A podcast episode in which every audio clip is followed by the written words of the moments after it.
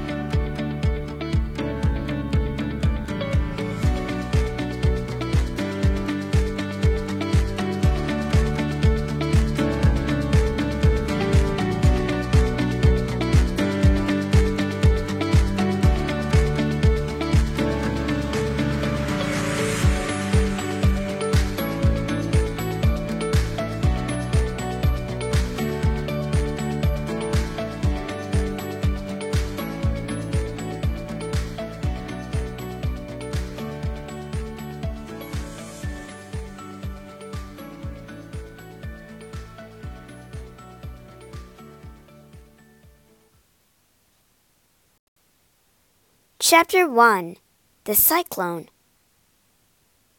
Dorothy lived on a lonely farm in Kansas, with only her Uncle Harry, her Aunt Em, and her little dog Toto for company. One day, as they played outside, the sky grew dark. The wind whipped up with a chilling moan. There's a cyclone coming, called her Uncle Henry. Quick, into the cellar! In a panic, Toto ran to hide under her bed. Dorothy dashed after him as the wind shrieked and the whole house shook. With a mighty wrench, the cyclone whirled the house into the sky. Dorothy shivered with terror. What will happen to us, Toto? she whispered. The house sailed through the sky for hours. Suddenly, with a sickening jolt, they landed. Welcome to Oz! cried the man in the pointed hat. And thank you. You've just killed the Wicked Witch of the East and set us free. Who? What? asked Dorothy, horrified. I haven't killed anyone. Well, your house did, a woman told her. Look! Two scrawny legs stuck out from under a wall. As Dorothy looked, the legs vanished, leaving only a pair of silvery shoes behind. The woman handed them to Dorothy.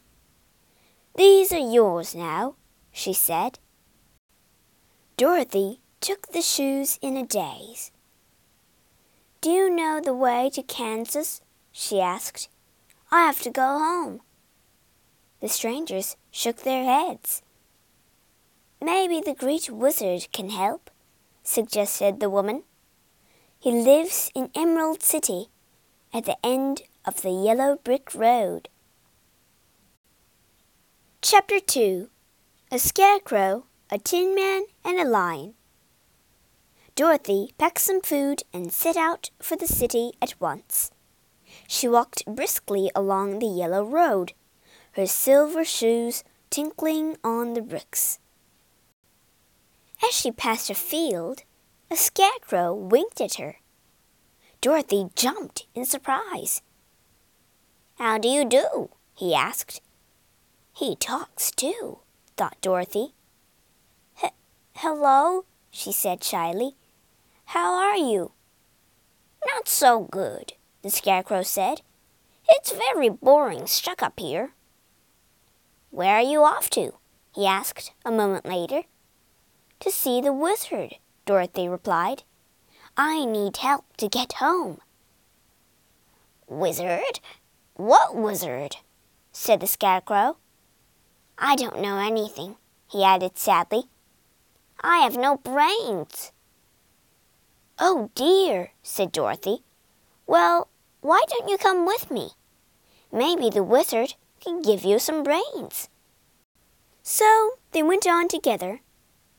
The land grew wilder until by evening they were walking through a thick forest. That night they sheltered in a log cabin. Dorothy woke to hear strange groans. A man made of tin was standing as still as a statue by a pile of logs. Are you all right? she asked. No, the tin man grunted. I can't move. I was caught in the rain, and I've rusted. Dorothy spotted an oil can and swiftly oiled the tin man's joints. Whew! Thank you, he sighed. I might have stood there forever. What brings you here? The Scarecrow and I are going to see the Great Wizard, Dorothy told him. I want to go home, and the Scarecrow wants a brain. The Tin Man thought for a second. Do you think the wizard could give me a heart? he asked. I expect so, said Dorothy. Then I'll come too, he decided. The new companions had just set off when a lion leaped onto the road. Opening his slobbery jaws, he gave a terrible roar. As the lion towered over Toto, Dorothy smacked him on the nose. Stop it! she cried. You must be a coward to pick on a little dog. The lion looked ashamed. You're right, he mumbled.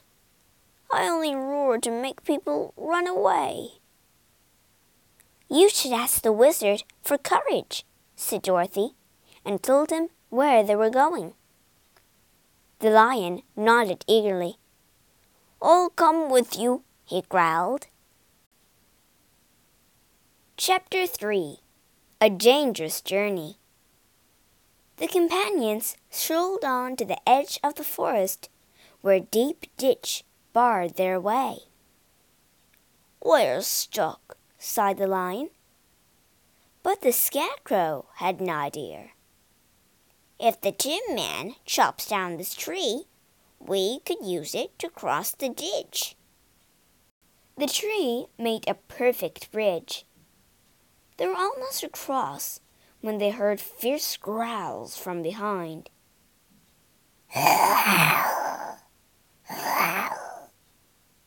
A tiger monster! whimpered the lion. We're all doomed. Quick, Tin Man, ordered the scarecrow. Chop away the tree. My heart is pounding. I wish I had a heart. The tree bridge fell with a crash, and the monster plummeted into the ditch. Dorothy and her friends hurried on. Soon they arrived at a broad river. We need a raft, declared the Scarecrow, and the Tin Man set to work once again. The raft bobbed along happily until they reached the middle of the river. Here the current was so strong it swept them away. We'll never reach Emerald City. The lion dived in, took hold of the raft, and swam as hard as he could. Slowly he pulled them ashore. Safely over the river, they went on through a field bursting with poppies. A spicy scent filled the air and Dorothy felt drowsy. She sank into the flowers and wouldn't wake.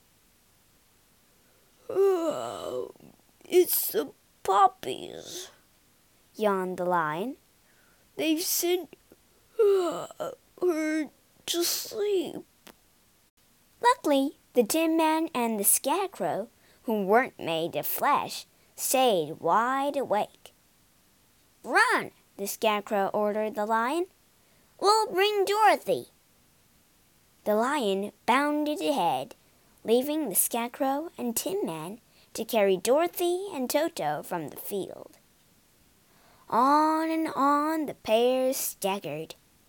Almost at the end of the poppies, they passed the lion, fast asleep. Quickly they laid Dorothy in the open air to recover, and went back. With much pushing and pulling, grunting and groaning, they dragged the lion to safety. Chapter 4 Emerald City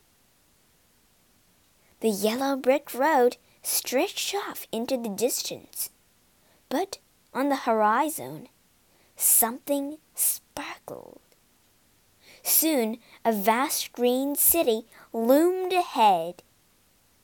We've made it, said Dorothy. Look, added the lion, pointing to a gate studded with emeralds.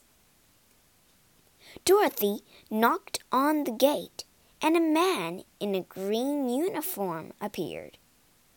Yes, he said. Please may we see the great wizard? asked Dorothy.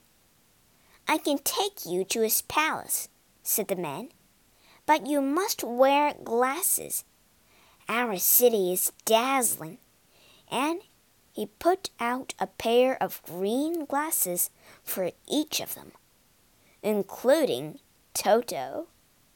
Inside, the city was an incredible sight. The streets and houses were built of shiny green marble, and all the people wore green.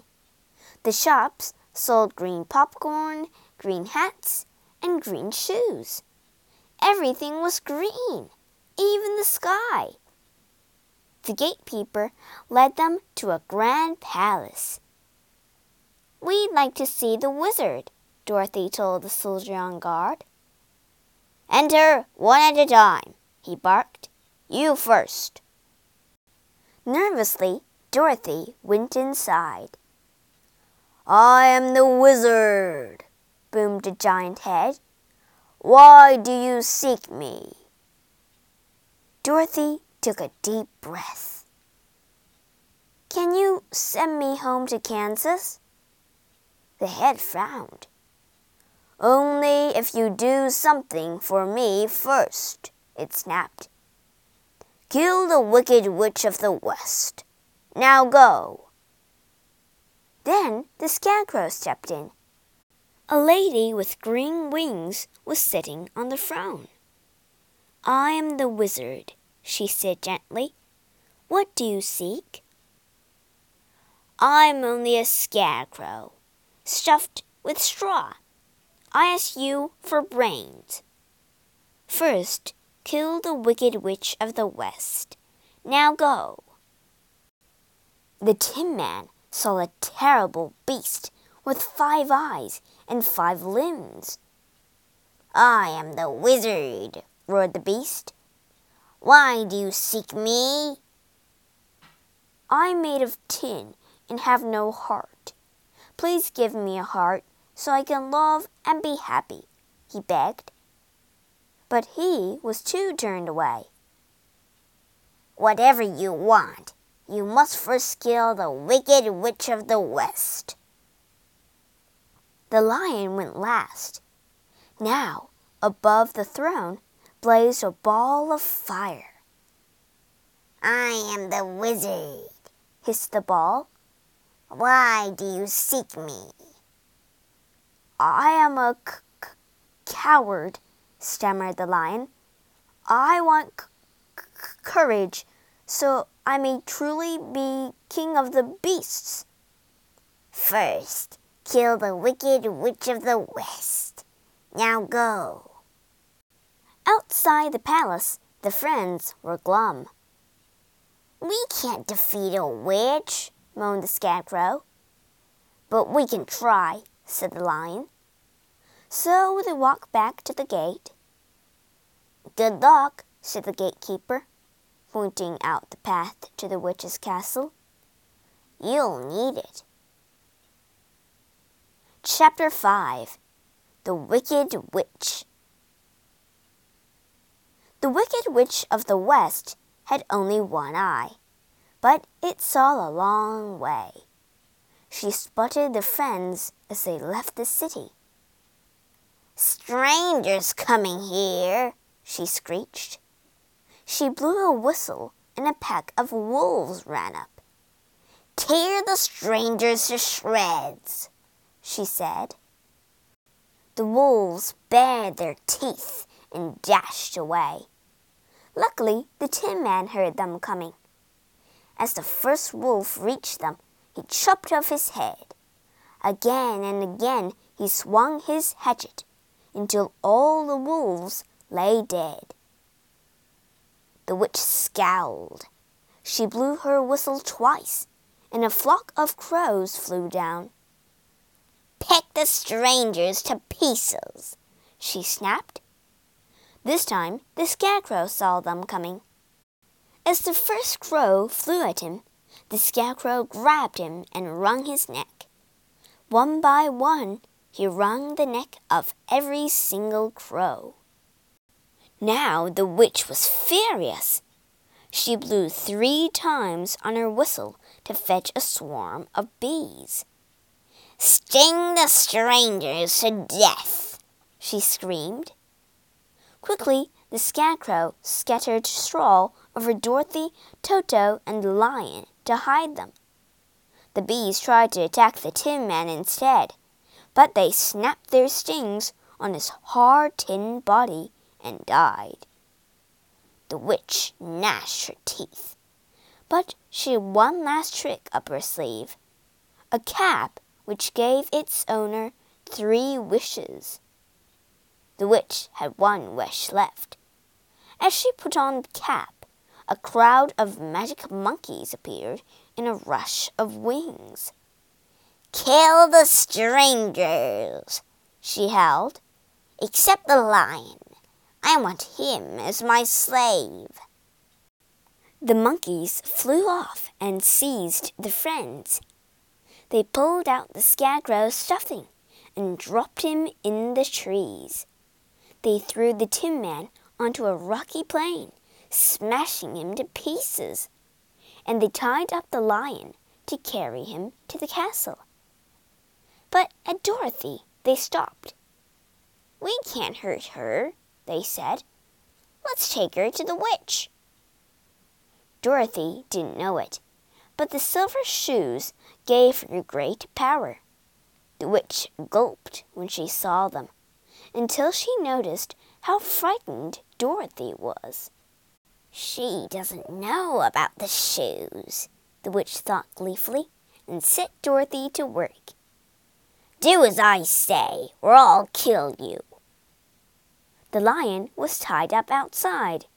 Dorothy couldn't see how they would ever escape. Every way out was guarded by the witch's slaves. But the witch had lost much of her power. My wolves, my crows, my bees, all dead, she thought angrily. Even my cap has no more wishes left. Well, I must steal those silver shoes. I need a plan. Silently, the witch put an invisible iron bar on the ground. Dorothy tripped over it, and one of her shoes flew off. The witch pounced on it. Give me back my shoe, said Dorothy crossly. Ah, ah, ah, ah, ah, ah, never, cackled the witch. And I shall steal the other one too. Dorothy was so angry she flew a pail of water over the witch. At once, the witch began to shrink. Ah, I'm melting, she wailed. Soon, all that was left of the witch was a brown puddle and one silver shoe. Dorothy hastily put her shoe back on and raced out to the lion. The witch is dead, she shouted. Chapter 6 the wizard's trick. The witch's slaves danced with joy and helped Dorothy and the lion look for their friends. We're free! It didn't take long to find the battered remains of the scarecrow and the Tin Man. The Tin Man was soon put back together, and after his scarecrow had been stuffed with fresh straw, he felt as good as new. Now, said Dorothy, let's go and claim our rewards. So they packed her basket with food from the witch's kitchen, covered it with a cloth cap, and set off. After several hours, they stopped for lunch. I can't wait to see the wizard, said Dorothy as they unpacked the basket. I wish we were in Emerald City. There was a fluttering of wings, and, to everyone's surprise, the magic monkeys appeared. All at once, the friends were flying through the air. Before long, they could see the shining roofs of Emerald City. It must be a wishing cap. The monkeys set them down, bowed, and flew away. The wizard kept them waiting for ages. Finally, a soldier with a green beard ushered them in. This time, the room was empty, but a voice echoed. I am the wizard. Why do you seek me? To claim our rewards, said the friends. The wicked witch is dead. But, began the voice. We want our rewards, roared the lion. Toto jumped in fright and knocked over a screen in the corner to reveal a little old man with furry hair and glasses. Who are you? demanded the Tin Man, waving his hatchet. I am the wizard, croaked the man, but you can call me Oz. Please don't hurt me. What about the head, the lady, the beast, the ball of fire? cried the friends. Um, they were tricks, Oz said sheepishly. I'm not a real wizard. I'm not even from here. I was in a hot air balloon that blew off course. Since I appear from the sky, the people thought I was a wizard. They asked me to rule them, and I built Emerald City. Isn't it green? Oz asked proudly. Of course, you have to wear green tin glasses for the full effect, he admitted. The witches were my only fear. I was so glad when your house killed the first one. I would have to say anything to get rid of the other.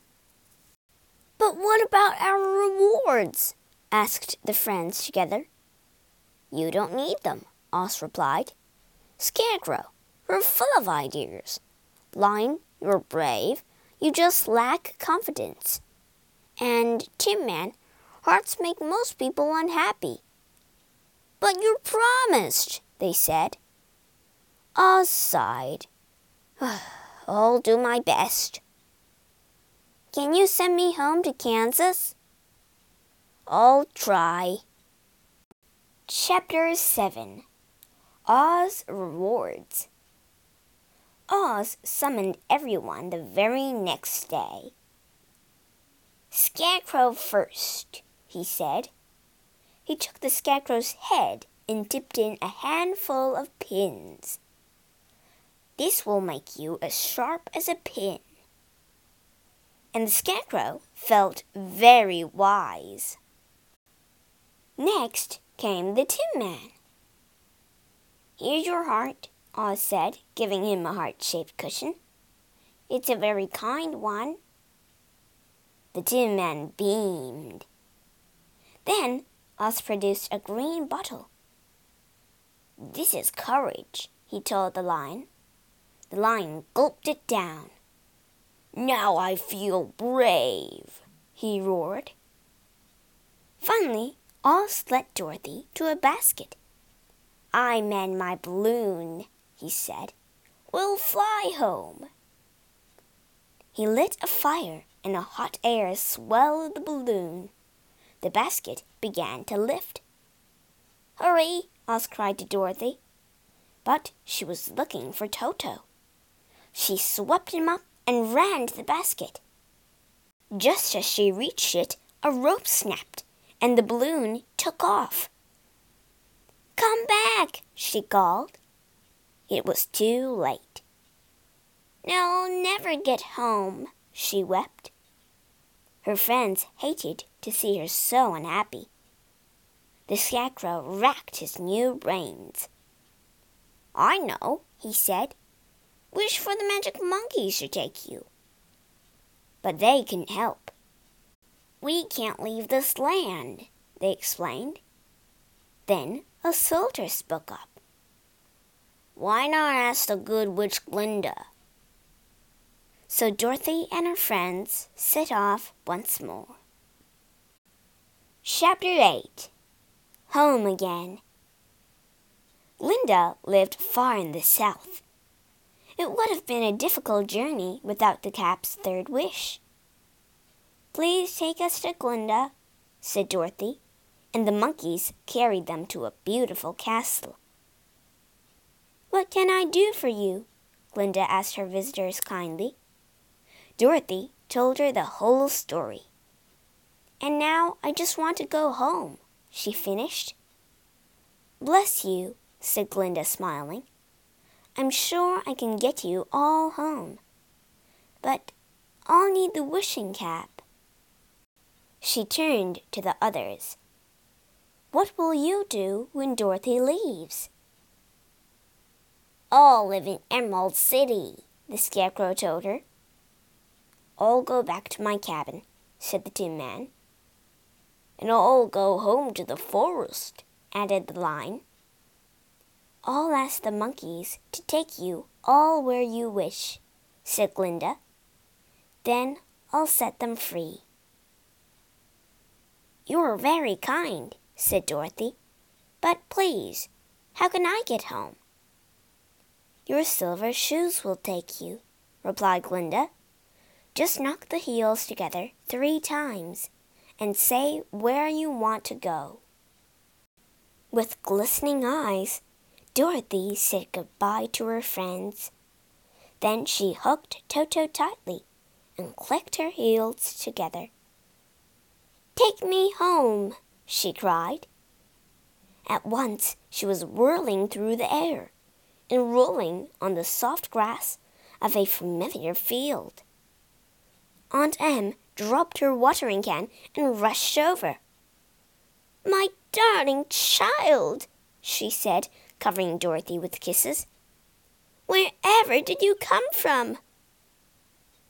From Oz, said Dorothy, and oh, Aunt Em, I'm so glad to be home.